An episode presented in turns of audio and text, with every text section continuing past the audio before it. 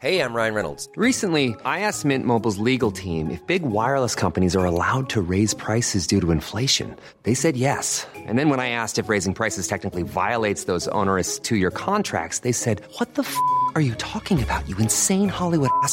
So to recap, we're cutting the price of Mint Unlimited from $30 a month to just $15 a month. Give it a try at mintmobile.com slash switch. $45 upfront for three months plus taxes and fees. Promo rate for new customers for limited time. Unlimited more than 40 gigabytes per month. Slows. Full terms at mintmobile.com.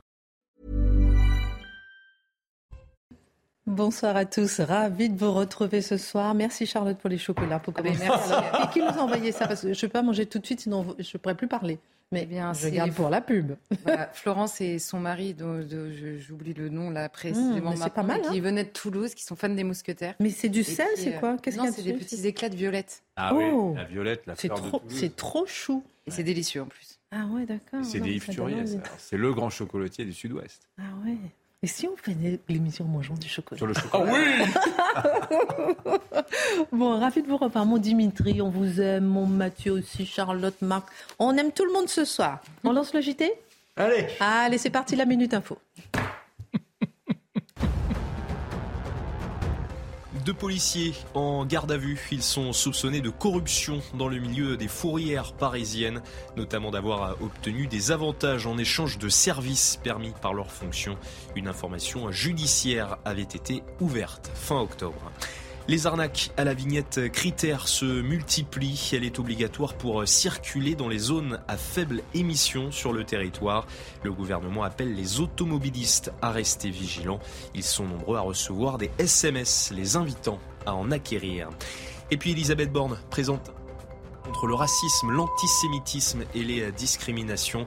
Depuis l'Institut du monde arabe à Paris, la Première ministre promet une fermeté totale dans la réponse pénale, un renforcement de la lutte contre les discriminations à l'embauche. Elle annonce également la création d'un mémorial pour les gens du voyage. Au sommaire ce soir, à la veille de la nouvelle mobilisation contre la réforme des retraites avec un risque de radicalisation du mouvement, 11 000 policiers et gendarmes seront mobilisés. Le report de l'âge de départ à la retraite n'est pourtant plus négociable. Selon Elisabeth Borne, le gouvernement doit-il céder à la rue, au peuple Et à partir de quand la rue a-t-elle raison ou tort? L'édito de Mathieu Boccoté. Une effigie du président turc pendue par les pieds et un courant brûlé près de l'ambassade de Turquie en Suède, voilà de quoi cristalliser les relations avec la Turquie. Ankara met en garde ses touristes contre des niveaux dangereux d'intolérance religieuse et de haine en Europe. La même Turquie qui a transformé l'église Sainte-Sophie en mosquée, est-ce l'hôpital qui se moque de la charité? L'analyse de Dimitri Pavlenko. Les services antiterroristes s'alarment du profil des dernières revenantes de Syrie. Magistrats et enquêteurs soulignent l'extrême radicalité des dernières femmes rapatriées en France, dont 15 sont rentrées aux côtés de 32 enfants en provenance des camps de prisonniers djihadistes. Les Français doivent-ils s'inquiéter de ces rapatriements et de leur profil? Le décryptage de Charlotte Dornelas.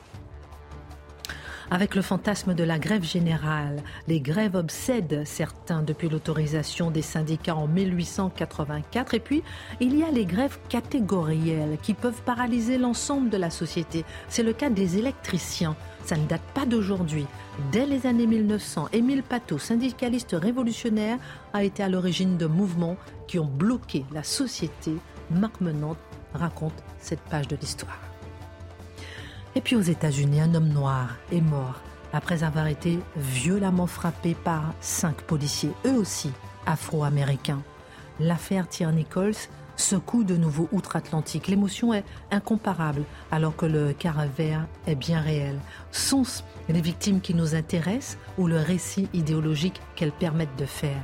En quoi la couleur des policiers détermine-t-elle la raison des agressions? L'édito de Mathieu Bocoté. Une heure avec nos mousquetaires pour s'envoler au-dessus de l'actualité avec nos ailes et nos épées. C'est parti.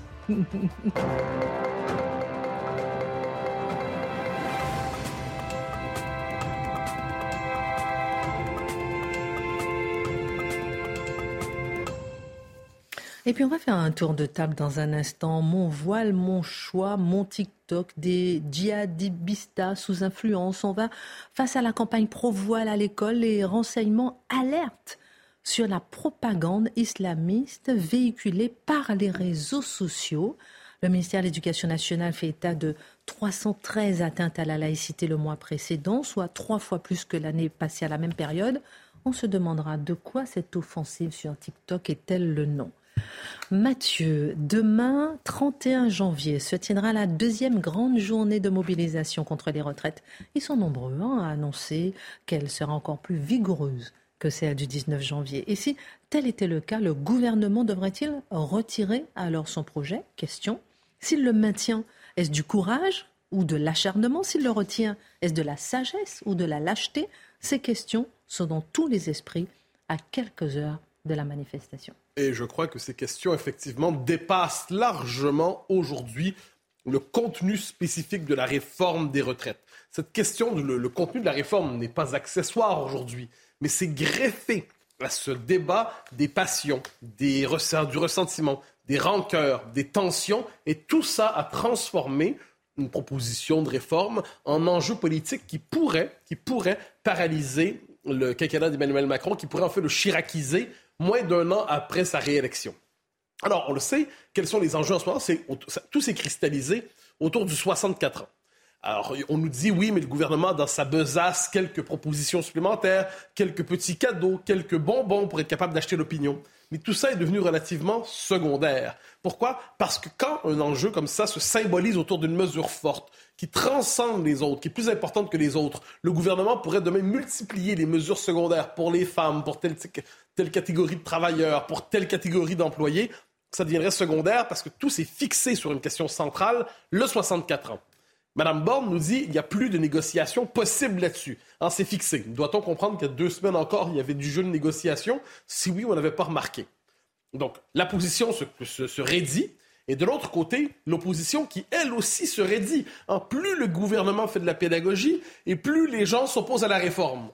Ça, pourrait, ça, ça, devrait sonner quelques cloches dans l'esprit du gouvernement. Donc là, il y a une forme de radicalisation des positions.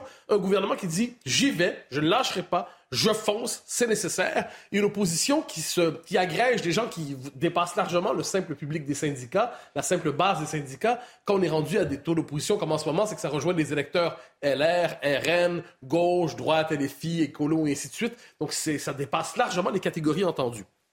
Il y a une question que j'entends beaucoup ces derniers jours, surtout chez les commentateurs autorisés, en ceux qui se félicitent entre eux d'être si objectifs et quelquefois sont invités à dîner dans des endroits clandestins. euh, ils se demandent entre eux euh, comment le gouvernement a-t-il pu perdre la main aussi rapidement en deux semaines ou en trois semaines? Tout allait bien. On nous annonçait un peuple français léthargique. On nous annonçait un peuple français qui avait déjà consenti à la réforme. On nous annonçait un peuple français qui n'avait pas envie de descendre dans la rue. Un peuple français qui était plutôt tranquille, qui était euh, macronisé politiquement, c'est-à-dire qui acceptait le scénario quitte à grogner un peu. Et là, on a envie de dire à ces commentateurs, qui sont euh, la, fine fleur du commentariat français, mais connaissez-vous encore votre peuple, dit l'étranger. Euh, moi ça. Donc, connaissez-vous encore votre peuple? Parce qu'on a l'impression qu'il fonctionne dans une espèce de, de bocal, de petit milieu, peut-être sous-oxygéné, où dans l'entre-soi, on répète les constats que l'on croit faire, et il n'y a plus de connexion non seulement avec l'actualité française, mais avec les tendances lourdes de la vie politique française, sociologique, historique, des dernières décennies. Parce que le, mal, le, mal-être autour de la question des retraites, les tensions qui viennent de là, ça date pas d'il y a trois semaines. C'est pas zut, le gouvernement a fait une erreur de communication et dès lors tout part en sucette, comme dit, c'est ça la oui, oui, c'est ça. tout nous échappe alors que tout allait bien. Bien sûr que non. Si on fait une histoire du malaise social français qui a été documenté par les plus grands intellectuels français, dire de Jean-Pierre Le Goff à Marcel Gauchet, à Emmanuel Todd, on pourrait multiplier les références. Depuis les années 90, fondamentalement, il y a le sentiment dans ce pays qui est plus qu'un sentiment, qui est une réalité d'une fracture sociale, qui n'a fait que s'aggraver, d'une fracture sociale qui est devenue une fracture sociologique, qui est devenue une fracture identitaire, qui a été documentée. Ensuite, on parle de la France périphérique et des métropoles, on parle d'un bloc populiste et d'un bloc, bloc populaire, dis-je, d'un bloc des élites. Un pays fragmenté profondément et qui probablement, si on regarde l'ensemble des pays occidentaux, la France est probablement, vu son imaginaire culturel, vu son histoire, le plus malmené symboliquement et pratiquement parce qu'a été la mondialisation. Donc ça remonte à une trentaine d'années au moins, le malaise français qui ressurgit régulièrement. Les Gilets jaunes, c'est tout récent, ce que j'en sais. Et les causes profondes qui ont poussé tant de gens à embrasser la première vague des Gilets jaunes, je ne parle pas de la vague black blocisée, mais la vague première des Gilets jaunes, le malaise qui était derrière ça, il est encore vivant aujourd'hui. Et quand on sait que la Macronie s'est fait élire globalement avec moins l'appui d'un peuple que d'une classe sociale soudée autour de la défense de ses intérêts, ça devrait aussi nous permettre de comprendre que le malaise, il est profond. Et sur le plan politique, ça, c'est une chose qu'on, encore une fois, l'étranger se permet de le dire. La France est un pays qui se réforme moins sur le mode scandinave, que de temps en temps, il y a quelques réformes fortes qui viennent avec un geste d'autorité. Bon. Mais là, aujourd'hui, le fait est qu'on est au terme d'un cycle politique et on a l'impression que le pouvoir, aussi fort soit-il constitutionnellement, aussi fort soit-il formellement, n'a plus d'emprise sur la société. Alors, quels sont les enjeux en ce moment quand on regarde ça, au-delà donc de la simple question des retraites? Mais la première, c'est une question presque démocratique, c'est est-ce qu'un gouvernement est encore en capacité, comme on dit aujourd'hui, d'imposer une réforme qu'il juge nécessaire mais qui est impopulaire? Là, on me dira oui, mais si c'est impopulaire, c'est pas bien. Non, non, non. si on a un gouvernement, c'est pour prendre des décisions. Des décisions qui, dans le tumulte de l'histoire, quelquefois, quand les événements sont difficiles, il y a des décisions à l'échelle de l'histoire qui étaient nécessaires, bien qu'impopulaires. Mais est-ce que. Est-ce qu'il y a une forme de verticalité? Est-ce que le gouvernement français, est-ce que le pouvoir français est encore capable de prendre de telles décisions? De l'autre côté, est-ce qu'on est dans une situation, parce que vous savez, à l'échelle du monde occidental, le pouvoir en France, c'est probablement des pouvoirs, là je dis le mot autoritaire, pas au sens autoritarisme, mais un des pouvoirs où l'autorité verticale est la plus forte, hein, comparé, je sais pas, à la Belgique, ou comparé à l'Irlande, comparé au Canada. On a vraiment un pouvoir très fort en France. Mais à l'envers de ce pouvoir, c'est des mécanismes anti-pouvoir, des mécanismes de résistance qui viennent des syndicats, qui viennent de toute une série de groupes, de blocage des décisions du pouvoir qui sont très, très fortes aussi très très fort, dis-je, et ces mécanismes qui disent on va bloquer la, réforme, on n'en veut pas, c'est bloqué, c'est fini, ils ont la capacité de bloquer le pays. La France est quand même un pays où des leaders politiques, des leaders syndicaux peuvent envisager l'idée publiquement, on va bloquer le pays, et ils sont pris au sérieux. Donc, est-ce que le pouvoir est encore capable d'agir? Et là, il y a une troisième question qui me semble importante. Est-ce que le pouvoir a le pouvoir? Ah, ah, c'est exactement ça. C'est exactement ça. Et là, il y a une troisième question on nous dit oui, mais l'opposition est très, très vive, puis les adversaires de la réforme disent l'opposition est très vive, donc euh, le gouvernement devrait peut-être capituler. Mais on peut retourner la question. Imaginons que demain, on est au pouvoir, je ne sais pas, un Laurent Vauquier. Un Laurent Vauquier décide d'engager un référendum, peut-être, pour être capable de restaurer l'État souverain contre une forme de décomposition de, ce qu'on présente comme l'État de droit aujourd'hui, mais qui est dans le fait le gouvernement des juges. On se fait. Mais il pourrait avoir d'autres propositions il va avoir à ce moment-là, ou Mme Le Pen, si Marine Le Pen fait des réformes sur l'immigration, on peut être certain qu'il y aura le lendemain des dizaines, sinon des centaines de milliers de personnes dans la rue contre, dans ce cas-là, au nom de la défense de l'État de droit ou au nom de la défense de la tradition d'hospitalité à la française. Est-ce que dans ce cas-là, on nous dira Ah, ben la rue a parlé, le pouvoir ne doit pas agir. Donc l'enjeu est assez central. Cela dit, à la gauche, la gauche qui dit le peuple est dans la rue, le pouvoir doit céder au moment de la manif pour tous, si on avait dit, ben, le peuple est dans la rue, est-ce que le pouvoir doit céder? Ah non, parce que là, c'était pas la même chose. Donc, qu'est-ce qu'on voit derrière ça? Pour moi, c'est, je reprends votre formule, est-ce que le pouvoir a encore le pouvoir? C'est une crise de régime qui ne dit pas son nom. C'est un pouvoir qui est enfermé dans une classe sociale, qui s'est barricadé dans des institutions et qui n'a plus d'emprise sur le fond du pays. Là, je pense que c'est là le véritable enjeu, au-delà du contenu de la réforme des retraites. Est-ce que le pouvoir a le pouvoir? Qui a donc le pouvoir? Beaucoup de questions à, se poser. Est-ce que la France est capable d'être réformée? Tellement de questions. Et je vous demanderai effectivement, est-ce que le gouvernement doit céder à la rue? Alors qu'en amont, tout le monde connaissait les positions de, l'un et de l'autre. Bien en amont, il y a deux ans déjà, 65 ans, en, en descendant à 64 ans, et aussi le fait qu'il y aurait des manifestations. Donc c'est aussi une sorte de jeu de dupes. J'aimerais bien comprendre tout ça. Autre question, Gérald Darmanin, avant d'arriver au gouvernement, est-ce qu'il doit céder à la rue? On a vu sa sortie fracassante, intéressante, peut-être blessante pour certains, mais surprenante pour d'autres, euh, qui dénonçait hier à la NUPES qui travaille, je cite, à la bordélisation du pays.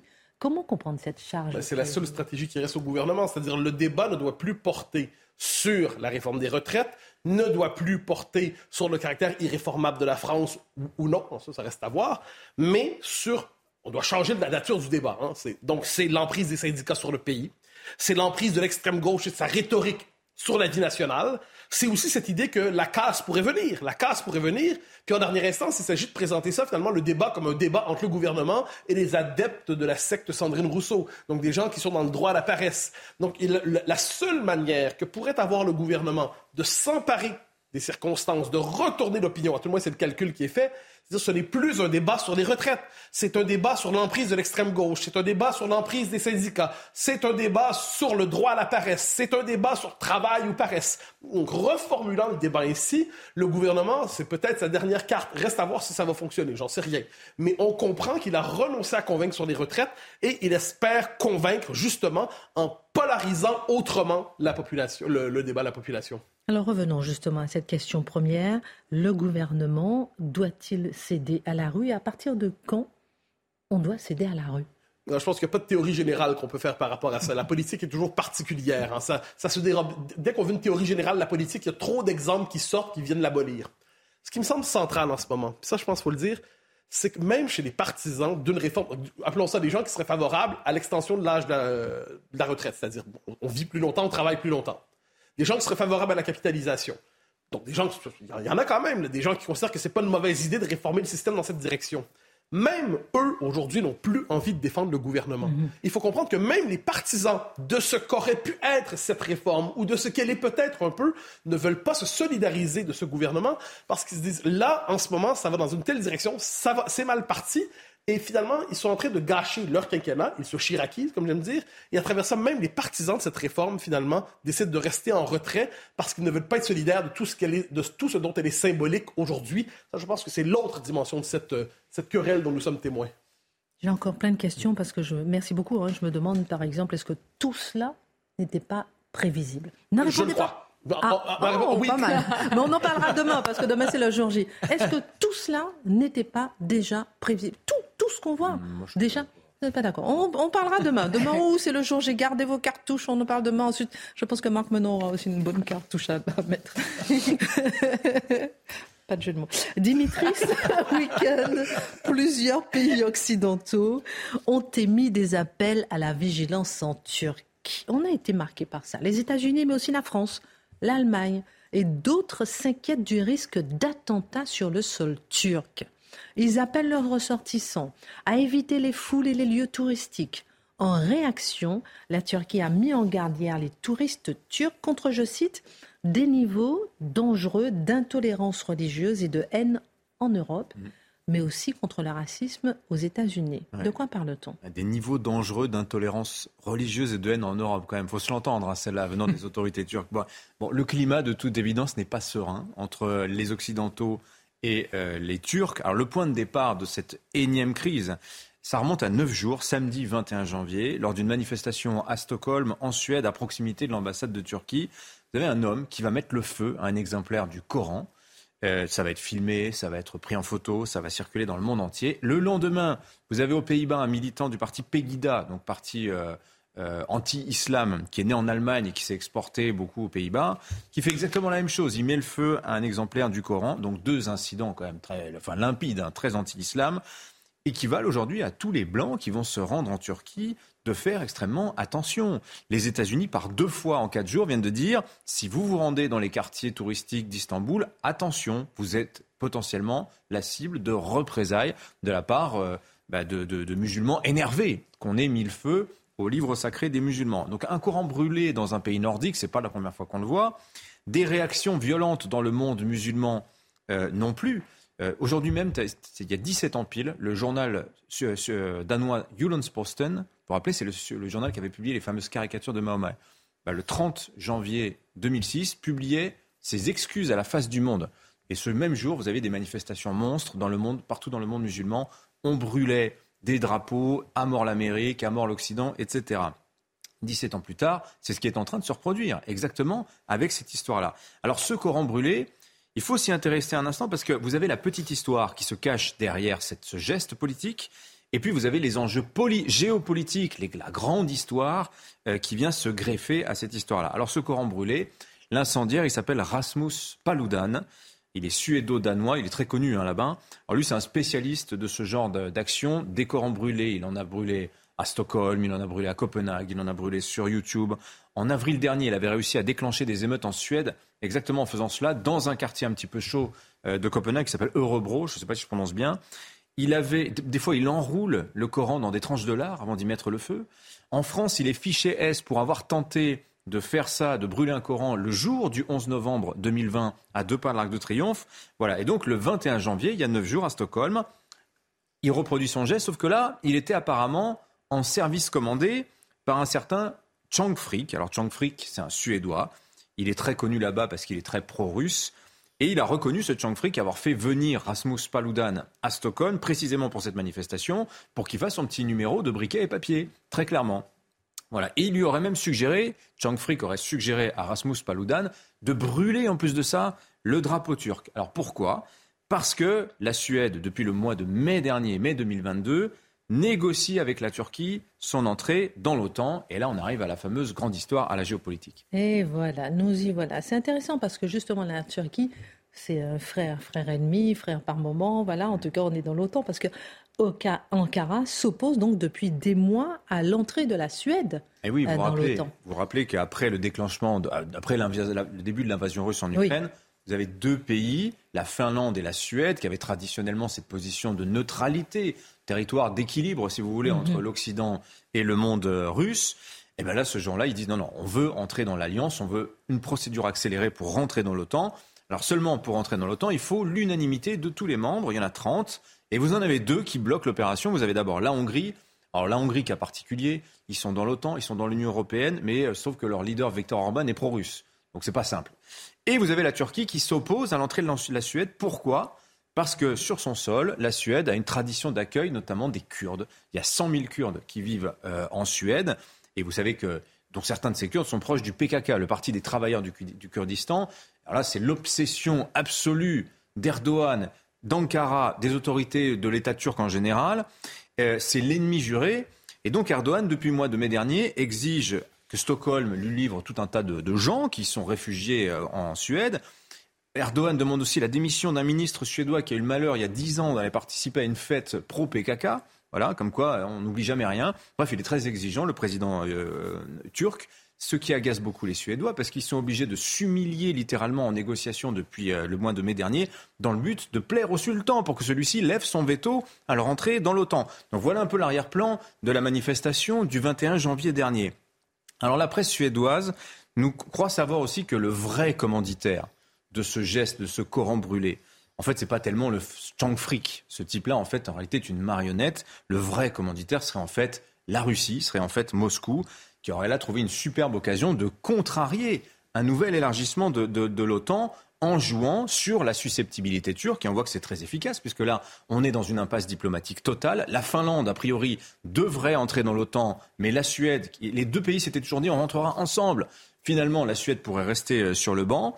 Et puis on voit que dans le monde musulman, là, vous avez des manifestations très très violemment anti-occidentales euh, au Pakistan, en Afghanistan, en Irak, en Syrie, etc., etc. Tout ça affaiblit l'Occident et tout ce qui affaiblit l'Occident, c'est bon pour la Russie. L'œil de Moscou un peu partout, en fait. Mais alors, Dimitri, j'ai deux questions sur deux plans euh, différents. La première, sur l'intransigeance turque vis-à-vis de la Suède. Erdogan est-il encore un allié fiable? Et puis, euh, sur le soi-disant niveau d'intolérance religieuse ah en Europe. C'est quand même cocasse d'entendre ça du pays qui a transformé l'église Sainte-Sophie en mosquée. C'est ce que je disais en titre. Quand même... Euh, sur l'aspect OTAN, si vous voulez, c'est vieux comme l'OTAN pratiquement, parce que vous savez, ça a toujours été, c'est le pays pivot dans l'OTAN, euh, la Turquie, parce qu'il y a une position stratégique au sud du monde russe, que c'est le seul pays musulman, c'est la deuxième armée de l'Alliance. Euh, et puis, euh, voilà, dans l'alliance, dans l'OTAN, vous avez toujours eu des pays qui sont alliés, mais qui sont toujours à deux doigts de la guerre. Vous prenez la Turquie et la Grèce, par exemple, sur l'idée du partage des eaux. L'été dernier, ça a failli euh, virer en, mode guerrier. Ensuite, on l'a toujours dit, la, Turquie, c'est un allié qui est pénible, c'est un allié qui est, assez compliqué, qui est très exigeant, mais qui, depuis le début du conflit entre l'Ukraine et la Russie, joue objectivement ce rôle de puissance d'équilibre qu'Emmanuel Macron aurait bien voulu que la France joue. Le seul dirigeant qui a à la fois l'oreille de Poutine et la confiance de Volodymyr Zelensky, c'est qui? C'est Erdogan. Celui qui négocie l'accord pour sortir les céréales d'Ukraine l'été dernier, c'est qui? C'est encore Erdogan, celui qui ferme le détroit pour que les bateaux de guerre russes n'entrent pas en mer Noire, c'est encore Erdogan. Donc, on coupe pas les ponts avec un homme aussi indispensable que le sultan, aussi, insupportable soit-il. Donc, fondamentalement, d'ailleurs, si la Suède n'entre pas dans l'OTAN, c'est pas bien grave, parce que si la Finlande y est, vous aurez ce rideau OTAN qui protégera la Suède. Et de toute façon, du point de vue russe, la Suède est déjà dans l'OTAN. Mais en fait, la Suède n'est pas très importante pour Erdogan. Le vrai but, son vrai but sur le plan militaire, c'est de faire pression sur les États-Unis. Il voulait les fameux avions F-35. Seulement, il a, eu, il a acheté euh, des systèmes antimissiles russes S-400. Donc, Washington a bloqué les ventes des F-35. Alors aujourd'hui, il se rabat, il veut autre chose. Il veut des F-16 modernisés que Washington, pour le moment, lui refuse. Embêter les États-Unis sur la Suède, peut dire que c'est un bon moyen. Ensuite, il y a l'autre aspect. Il y a la guerre civilisationnelle d'Erdogan. Ça, c'est l'aspect sur les, reproches, les accusations d'intolérance religieuse en Europe. Ça, oui, on, en parle, on en parle juste après la pause parce que c'est très intéressant euh, euh, tout ça. Et en plus, même, vous avez beaucoup parlé de, du rôle de la Turquie, mais même ils se sont aussi positionnés en tant que chef des pays non alignés avec l'Afrique face à la Russie. Beaucoup de choses à dire. On marque une pause et on revient euh, tout de suite. Le temps de manger le chocolat.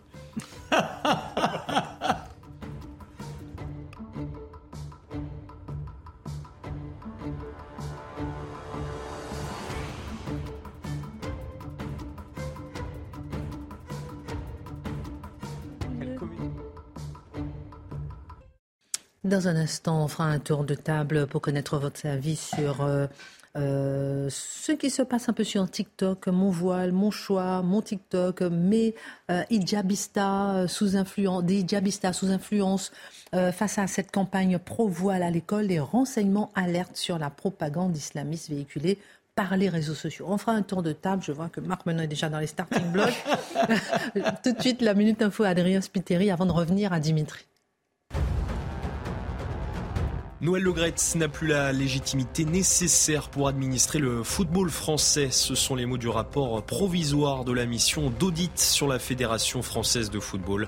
Le président de la FFF avait été mis en retrait le 11 janvier dernier de ses fonctions après des propos polémiques sur Zinedine Zidane et des accusations de sexisme.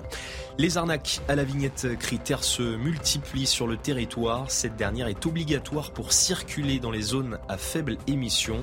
Le gouvernement appelle les automobilistes à rester vigilants. Ils sont nombreux à recevoir des SMS les invitant à en acquérir. Et puis du nouveau, dans l'enquête de l'attaque d'Algésiras, l'auteur présumé va être placé en détention provisoire selon la justice espagnole.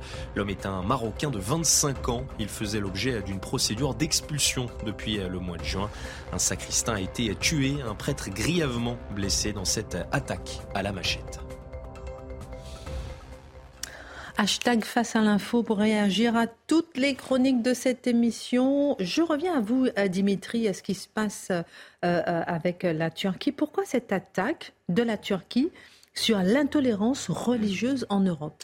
Bah, Niveau 1, on l'a vu, il y a une manœuvre pour, euh, au sein de l'OTAN, tenter de, comment dire, de gagner des positions, d'améliorer sa position, d'obtenir quelque chose des États-Unis, très clairement. Et puis après, il y a la bataille civilisationnelle d'Erdogan très clairement. Il ne faut jamais oublier que ce type, enfin cet homme, ce chef d'État, pardonnez-moi, soyons respectueux des formes. Il le faut. Euh, il a ce tropisme frère musulman très appuyé. Il s'en est un petit peu détourné là depuis quelque temps parce qu'il voit que le monde arabe se reconfigure lui aussi. Mais euh, quand il attaque l'Europe sur son intolérance religieuse, que fait-il? Il veut, il est dans une démarche anti-occidentale, dans une démarche spécifiquement anti-européenne. Et vous disiez, c'est cocasse de la part de celui qui transforme l'église Sainte-Sophie en mosquée, de parler d'intolérance religieuse, on pourrait étendre. C'est aussi Erdogan, celui qui ferme les journaux en série, qui enferme tous ses opposants, qui a confisqué 250 000 passeports depuis 2016. On pourrait parler des discriminations en Turquie qui visent les Kurdes, qui visent aussi les chrétiens. Euh, les chrétiens, dans le classement des, persécutions visant les chrétiens, on trouve la Turquie, pas aux premières, loges, hein, mais quand même elle est présente. Voilà. Et tout ça, mais tout ça, ce que je viens de vous dire, ça pèse peu face au choc d'une seule image, d'un type un occidental qui brûle un Coran en mondovision. Vous voyez ça? Ça, c'est absolument destructeur. Ça passe pour un blasphème dans l'entièreté du monde musulman, un outrage au sacré. Et vous savez, ce délit de blasphème, il a été aboli en France en 1791. Il revient de plus en plus fort. Il avance derrière l'obsession très woke de ne pas heurter la sensibilité d'autrui. Aujourd'hui, vous heurtez une conviction, c'est insulter les personnes qui la partagent. Et c'est ça qu'on est en train de voir. C'est tellement facile à manipuler. Et il se trouve qu'en en, l'occurrence, Erdogan est un expert de ce genre de manipulation. Merci beaucoup euh, pour votre regard, mon cher Dimitri. J'en parle du blasphème, la notion du blasphème euh, avec Marc, ça a été un peu l'objet de notre discussion hors antenne. C'est intéressant. On reviendra dessus. Euh, Charlotte, mardi 23 janvier, le ministère des Affaires étrangères a annoncé, on en avait parlé euh, ici, l'arrivée euh, sur le sol français de 15 femmes, 32 enfants détenus dans des camps de prisonniers djihadistes. Le 5 juillet, la France avait déjà rapatrié 16 mères, 35 mineurs, puis 15 femmes, 40 enfants en octobre. Nous avons appris par le Figaro que les services antiterroristes s'alarmaient sur le profil des dernières revenantes de Syrie. Pourquoi? Alors, c'est vrai qu'il y a à la fois les services antiterroristes, les magistrats qui ont affaire à elles, et même certains acteurs sociaux, vous savez, qui suivent les enfants et les femmes, qui disent d'abord, il faut faire une différence. Vous savez, c'est un sujet qui a été pris. Il y a les gentils, les méchants, ceux qui ont un cœur, ceux qui n'en ont pas, euh, les enfants, euh, enfin, ceux qui veulent accueillir les enfants et ceux qui ne veulent pas. Bon, évidemment, quand on rentre dans le, dur du sujet et surtout qu'on prend en considération réellement les vrais sujets que ça soulève, notamment celui de la sécurité, euh, c'est évidemment infiniment plus compliqué. Et tous les acteurs qui, dans ces dossiers-là, essayent d'accompagner notamment les enfants, disent que c'est extrêmement compliqué et surtout qu'il faut faire des différences entre les différentes vagues de revenantes puisqu'en l'occurrence il s'agit des femmes, et de revenants pour ce qui est de leurs enfants.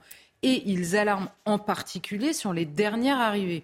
Pourquoi? Parce que vous savez, pour refaire l'histoire rapidement, certains sont morts sur les théâtres qu'ils avaient rejoints de l'État islamique, d'autres ont été arrêtés et jugés euh, dans les pays qu'ils avaient également rejoints et à qui ils faisaient la guerre, d'autres ont été emprisonnés et la France, à plusieurs reprises, a fait des appels volontaires au retour. Il y a la fameuse circulaire Cazeneuve également, qui leur le protocole Cazeneuve, qui leur permettait de rejoindre la France. Certains ont été expulsés en Turquie, puisque c'est en réfugiés en Turquie ils ont été expulsés euh, en Turquie, euh, depuis la Turquie vers la France. Et là, on arrive dans le dur du dur des femmes qui ont refusé de quitter, qui ont refusé d'être exfiltrées, qui ont refusé de rejoindre la Turquie et qui, jusqu'au bout du bout, ont servi l'État islamique. Donc on n'est pas sur, vous savez, le profil qui a existé de la gamine un peu perdue, qui a été radicalisée en trois heures sur Internet, qui a rejoint le truc et qui, au bout de deux heures, s'est rendu compte que les décapitations en série, c'était pas son truc. Alors euh, euh, euh, ces profils-là peuvent être examinés, mais là, on n'est plus du tout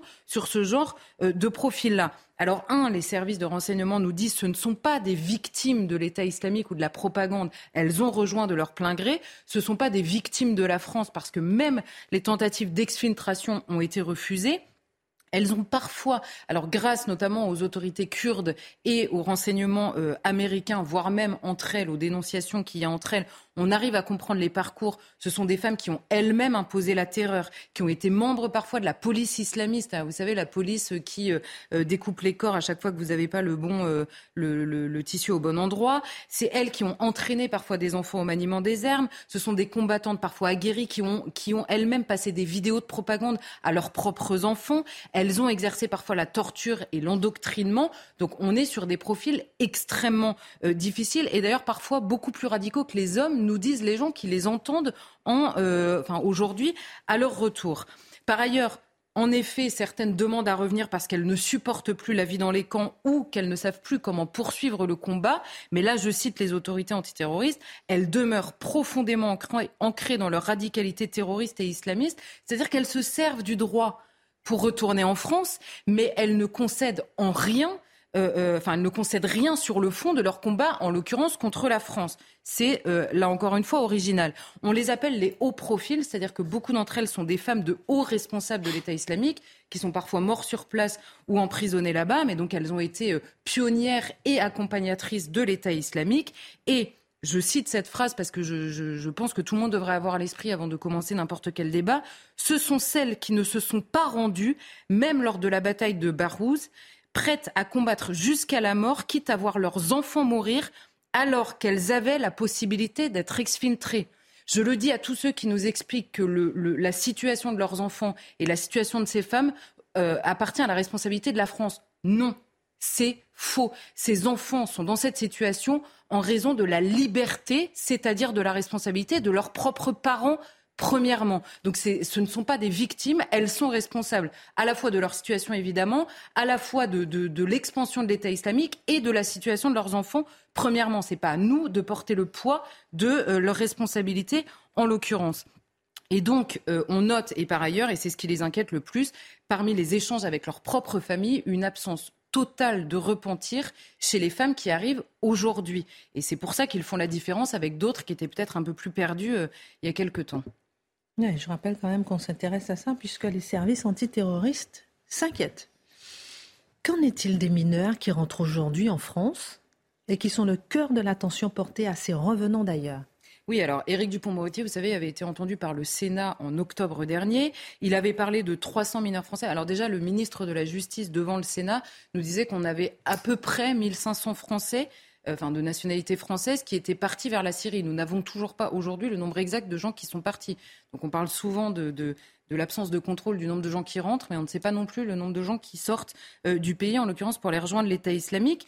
Euh, et donc c'est difficile de savoir exactement qui doit rentrer, qui doit partir. On ne sait pas très bien qui est mort sur place. Et surtout, nous ne savons pas très bien qui est né sur place, parce qu'il y a beaucoup d'enfants qui sont nés évidemment à la fois pendant la guerre et même dans les camps encore aujourd'hui. Donc on nous explique que la France a la responsabilité sur ses enfants parce que, et alors là je note que les plus fervents défenseurs du droit du sol en France sont défenseurs du droit du sang là-bas.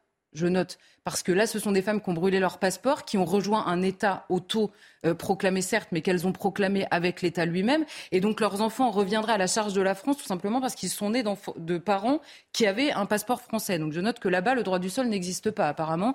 Et il ne prime pas sur le droit du sang. Il va falloir choisir au bout d'un moment, euh, même idéologiquement. Ça, c'est la première chose. Par ailleurs, on a des enfants sans état civil, évidemment, puisqu'ils n'avaient plus de passeport, plus de papier. Ils sont nés sur place. On ne sait pas à qui ils appartiennent exactement. Et on note que les enfants, la première chose qu'on leur fait faire en arrivant en France, c'est que vous savez, le choix de la France, il a beaucoup évolué, notamment en raison des, autorités internationales ou européennes qui ont imposé certaines choses à la France, mais les femmes n'ont pas le droit de rentrer seules. vous savez qu'on étudie au cas par cas et elles ne peuvent rentrer qu'avec des enfants parce que c'est les enfants que nous prenons en considération. Et on apprend et là, encore une fois, on voit que, tout est beaucoup plus compliqué que ce qu'on veut bien nous, nous, expliquer parfois dans les débats. La première chose qu'on fait aux enfants, c'est des tests médicaux et des tests ADN pourquoi? Parce que beaucoup d'enfants sont orphelins là-bas et que certaines femmes qui ne supportent plus la vie dans les camps prennent le premier orphelin qui passe et rentrent en France avec lui parce que c'est le moyen de rentrer. Donc vous voyez qu'il est impossible de croire en la bonne volonté de qui que ce soit dans ces dossiers-là. Et pour ce qui est euh, en effet des enfants, là aussi les profils inquiètent plus. Pourquoi? Parce qu'en 2019, celles qui sont rentrées avaient beaucoup d'enfants en très bas âge. Forcément, ces enfants ont grandi. On a aujourd'hui des adolescents, des préadolescents et il est extrêmement difficile de mesurer l'implication de l'endoctrinement dont ils ont été euh, la cible, voire des entraînements au combat auxquels ils ont participé et ce que ça pourrait devenir euh, demain? Donc c'est évidemment dès leur arrivée le parquet de Paris qui centralise les infos. Il y a l'aide sociale à l'enfance qui rentre euh, évidemment qui se charge de ces enfants-là. Ils sont d'ailleurs prioritaires. Donc là aussi ça pose une question tout simplement de justice par rapport aux autres enfants qui ont besoin de l'aide sociale, vous savez, qui déjà dépassé. Donc là aussi, c'est une question de justice par rapport à d'autres enfants. Hein. Ce n'est pas une question d'avoir un cœur ou de pas en avoir. C'est des questions qui doivent se poser. Et il y a à la fois le parquet et les conseils départementaux qui se chargent de l'avenir de ces enfants. On note par ailleurs qu'il euh, y a une grosse étude de six mois sur chaque enfant pour savoir s'ils peuvent être replacés dans leur famille ou pas, famille maternelle ou famille paternelle, en raison des liens. Mais on note quand même que, euh, certes, le juge encadre, mais il y a possibilité de visite à la mère, beaucoup moins au père quand ils sont emprisonnés en France, mais à la mère, ce qui est assez contradictoire avec ce qu'on réalise euh, euh, par ailleurs avec le retour de ces femmes-là, qu'elles peuvent être pareil, voire pire que certains hommes. Mais en même temps, on se dit, il faut garder le lien avec la mère. Est-ce que c'est pas le pire qu'on puisse offrir aussi à ses enfants pour l'avenir et à la France tout entière? Ces questions-là restent un peu sans réponse. On comprend qu'on découvre et que le pays entier d'ailleurs découvre en même temps, même s'il y a une volonté évidemment de suivre ces profils.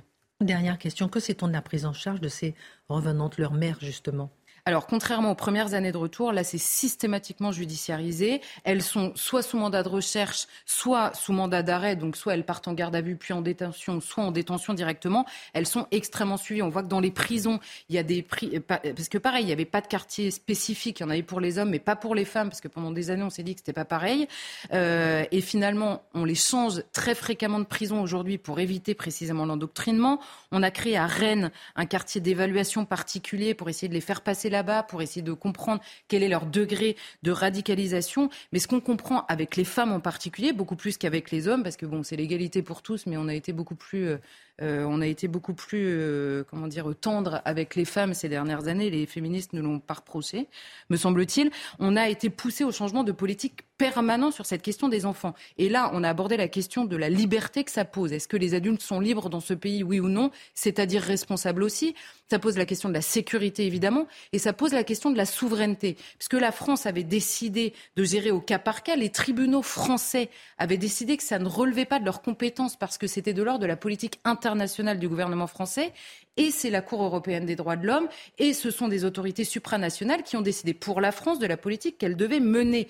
cette question devrait également, pourquoi pas, être, euh, euh, être comment dire, imposée au Parlement français, dont les représentants pourraient peut-être se prononcer sur cette question-là, parce que, en effet, alors là, c'est quand même le plus magnifique, et je m'arrêterai là, mais initialement, on ne reprenait que les enfants orphelins ou isolés parce que précisément, euh, ils étaient tout seuls.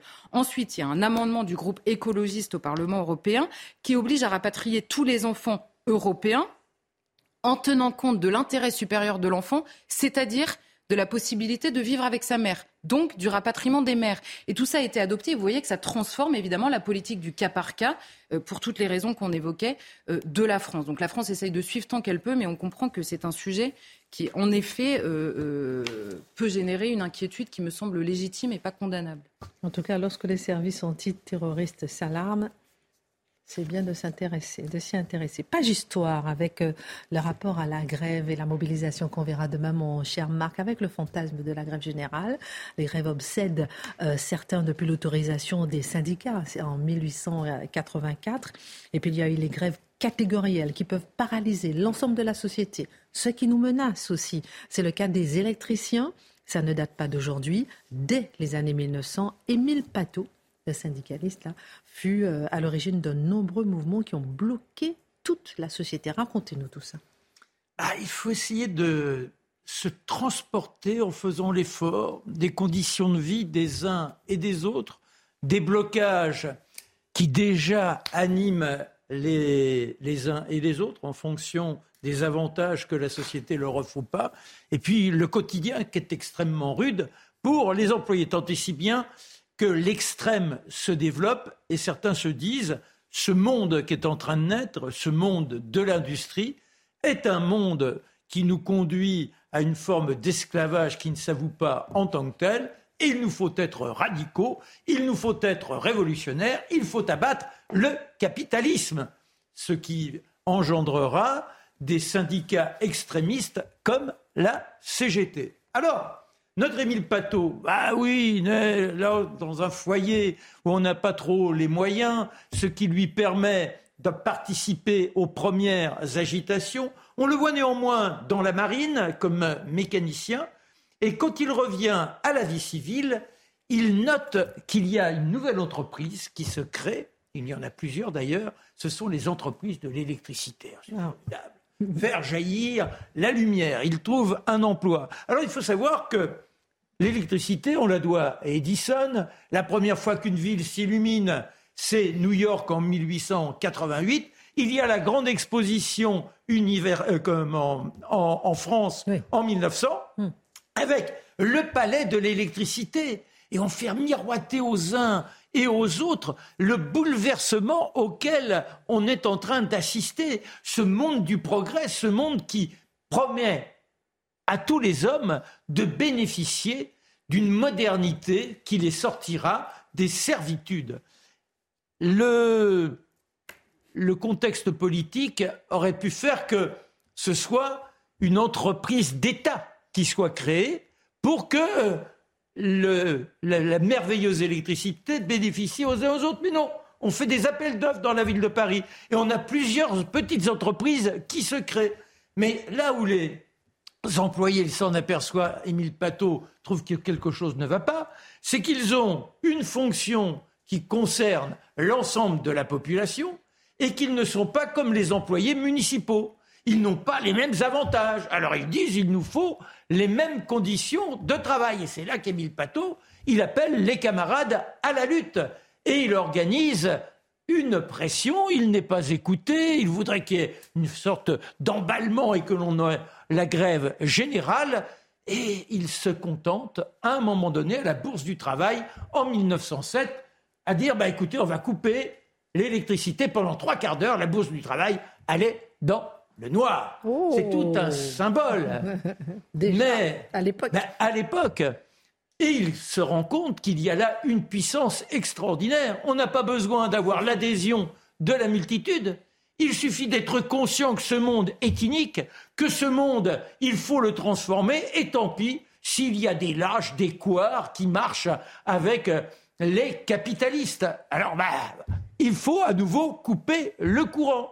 Et en 1909, il va multiplier ce type d'opération. Alors là, forcément, ça embrase l'ensemble des politiques et on voit Jaurès qui interpelle à la Chambre des députés Clémenceau, qui est ministre de l'Intérieur. Il dit L'Antiquité avait pourvu à ce péril et les ouvriers qui fabriquaient le pain, pour ne pas être exposés à des tentations de grève, on les faisait esclaves. Eh oui, esclaves.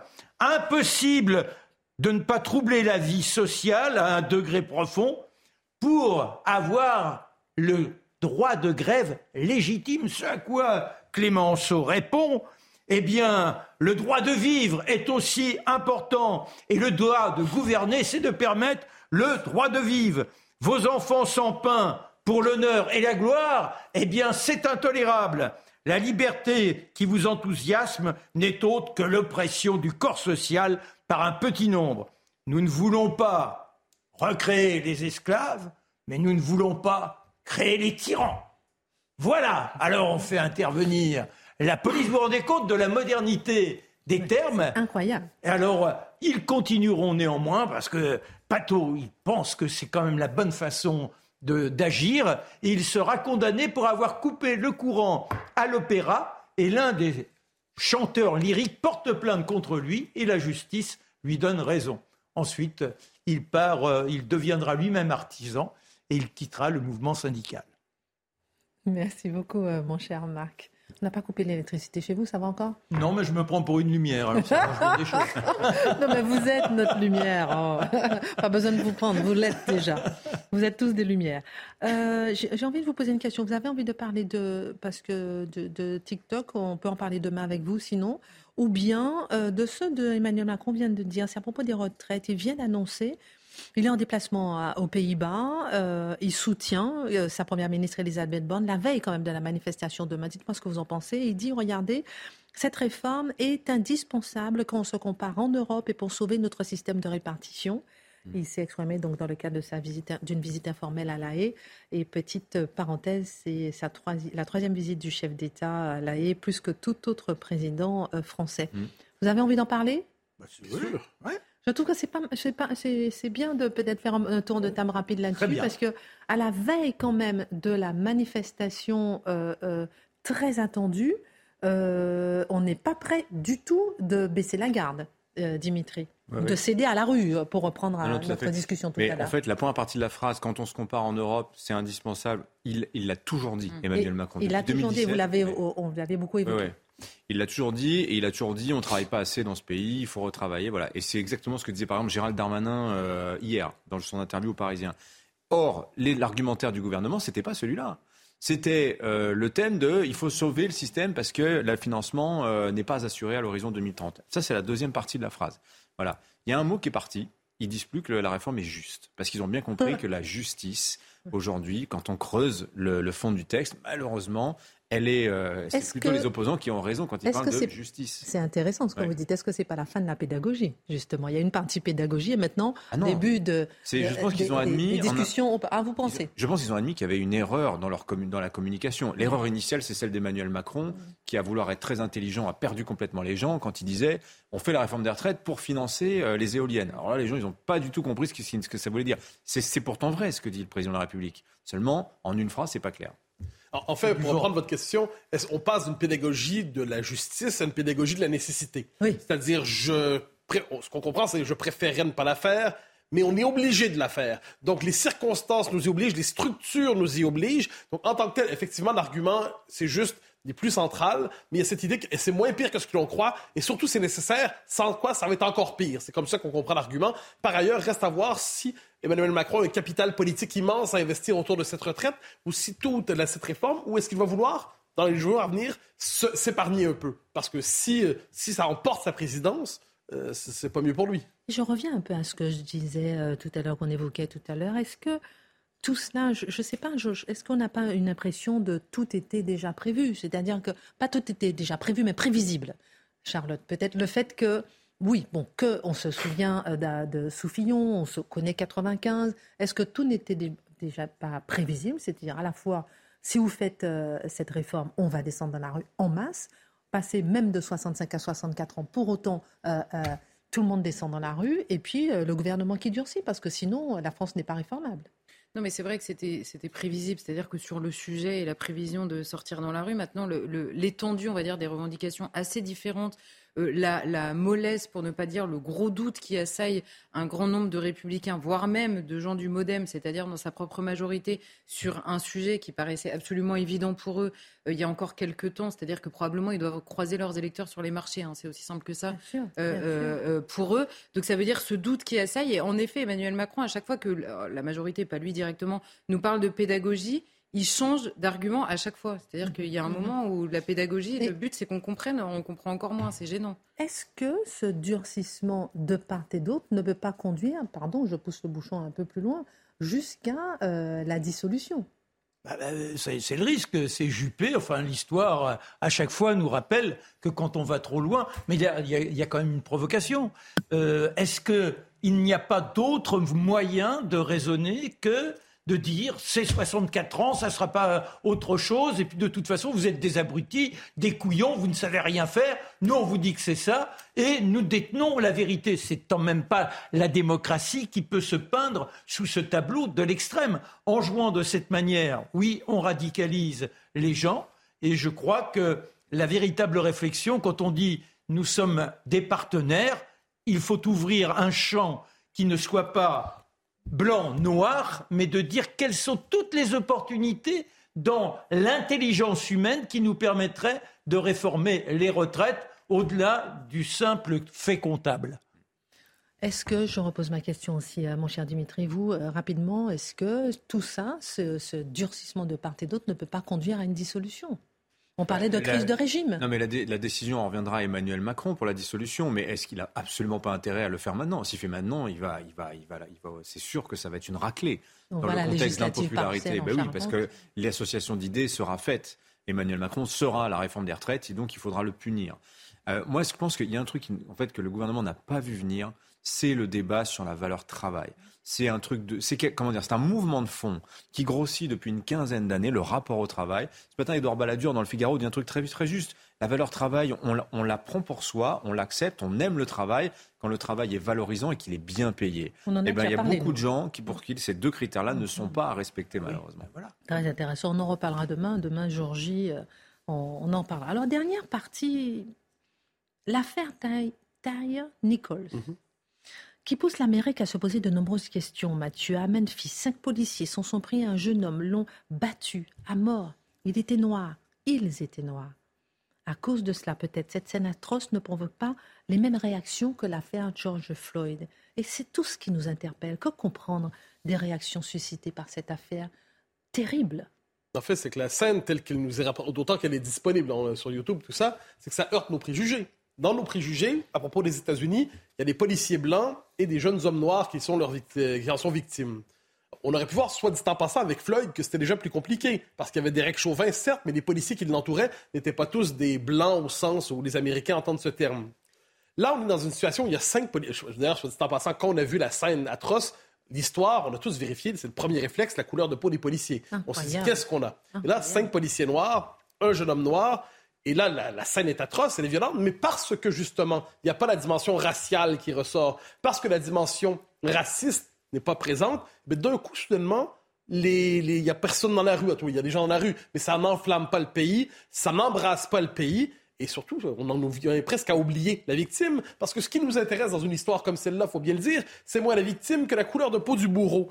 Et, et puisque c'est pas ce qui se passe devant nous, c'est une histoire qui est presque décevante pour certains. Alors que ce qui, est mis en scène dans cette histoire, bien au-delà de la question du racisme, c'est la question de la violence aux États-Unis, au-delà même de la violence policière. C'est une société où les policiers ont le droit de se comporter quelquefois presque en paramilitaire, et c'est une société où le commun des mortels peut être armé. Donc imaginez la psychologie des gens lorsqu'ils se rendent compte et que les tensions sociales sont vives. Euh, ça, c'est une illustration d'un drame américain plus je dirais, plus étendu que la question du racisme. Et pourtant, certains croient que la question raciale est au cœur de cette affaire. Ah oui, je vais y aller avec trois citations, en fait, trois, trois mentions euh, rapides dans Libé. Je cite Libé parce que là, il y a une déception. Je cite Libé. Le plus terrible est qu'ils étaient noirs, parlant des policiers. C'est le plus terrible car si ce sont des policiers noirs qui ont pu tabasser avec autant de froide violence et sans la moindre raison un jeune automobiliste noir qui en est mort, l'explication du meurtre de Tyre Nichols n'est pas le racisme. Ah, ça vient un peu troubler le récit parce qu'on préférerait, on le dit, c'est quand même dit comme tel, si au moins les policiers avaient la bonne couleur de peau, on aurait la crise désirée et attendue. Alors là, pourtant, la victime, Taylor Nichols, demeure tout autant victime. Il est mort. Ses parents vont pleurer euh, leur fils jusqu'à la fin de leur jour. Mais là, c'est pas, finalement, c'est pas la bonne couleur de peau. C'est étonnant quand même. Donc, selon que le coup de poing, selon que le coup de matraque sera donné par un, bras noir ou un bras blanc ou un bras jaune, et ainsi de suite, eh l'interprétation n'est pas la même. Ensuite, dans la croix, on insiste néanmoins en disant oui, mais il y a peut-être une dimension raciale qui est présente. Donc, on nous dit à la lumière de George Floyd. Donc, si on devait toujours éclairer les événements à la lumière de George Floyd, mais le commentaire le plus intéressant, c'est dans CNN, donc le, grand média américain, c'est Van Jones. Van Jones, c'est un éditorialiste très important sur CNN qui dit non, non, non, c'est néanmoins un crime avec une dimension raciale. Ah, ah bon, pourquoi? Parce que les policiers noirs ont intériorisé eux-mêmes l'image du jeune homme noir comme, comme figure trouble. Ah Et dès lors, finalement, ils ont été le bras de la suprématie blanche, le bras noir de la suprématie blanche pour tabasser le jeune homme noir. Donc, qu'est-ce qui se passe à travers ça? C'est le racisme systémique. Et à travers ça, donc, les policiers auraient intériorisé la même vision qu'aurait l'ensemble des policiers blancs du jeune homme noir et l'auraient tabassé et battu jusqu'à mort. Donc, on comprend le raisonnement. Si un blanc tabasse un noir, c'est de la suprématie raciale, c'est du racisme. Mhm. Si un noir tabasse un noir, c'est aussi de la suprématie blanche et du racisme.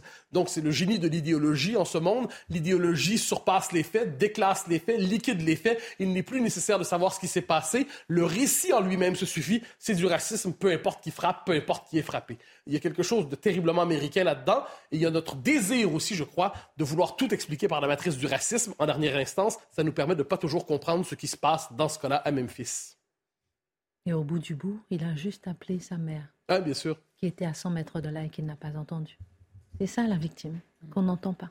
On n'entend plus la victime. Merci. Merci à tous. Euh, tout de suite, la Minute Info. C'est qui la Minute Info? Isabelle Biboulot. Ensuite, Pascal pourra demain. Attaque au couteau à Bruxelles. Trois blessés sont à déplorer, dont un grave. L'agression est survenue vers 18h dans la station du métro Schumann du quartier des institutions européennes.